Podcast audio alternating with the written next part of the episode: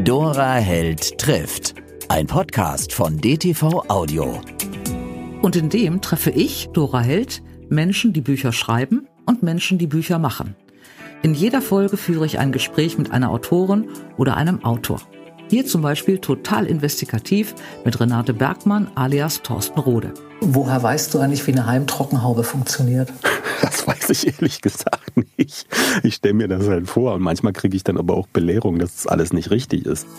Oder ich bin dabei, wenn Bestseller-Autorin Romy Hausmann eine zündende Idee hat. Ich habe mir schon einen Claim überlegt. Willst du den hören? Natürlich, da frage ich dich doch so. Okay, die Macht der Fantasie kann tröstlich sein, Punkt, oder tödlich, Punkt.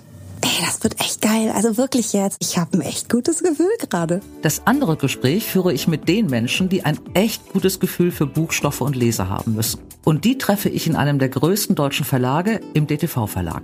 Gehst du auch mal, wenn du jetzt irgendwas gelesen hast, was hier im Verlag erschienen ist, zu dem jeweiligen Lektor und sagst, sag mal, wie seid ihr denn da drauf gekommen? Ey, wenn, wenn ich das sagen muss, dann sage ich lieber gar nichts.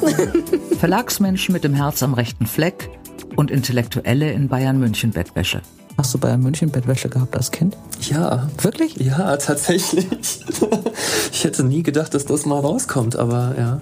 Ich treffe sie alle. Die, die Bücher schreiben und die, die sie machen. Zwei an einem Tag. Einen Autor oder eine Autorin und jemanden aus dem Verlag.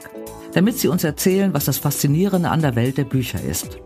Oder wie Autor und Aspekte-Moderator Jo Schück es ausdrückt. Dann machen wir jetzt halt diesen Roman, komm. Jetzt, jetzt, jetzt hast du mich überzeugt, der Druck ist schon so hoch, ich muss jetzt mal hier irgendwie zusagen. Dora Held trifft. Ein Podcast von DTV Audio. Ich freue mich auf Sie.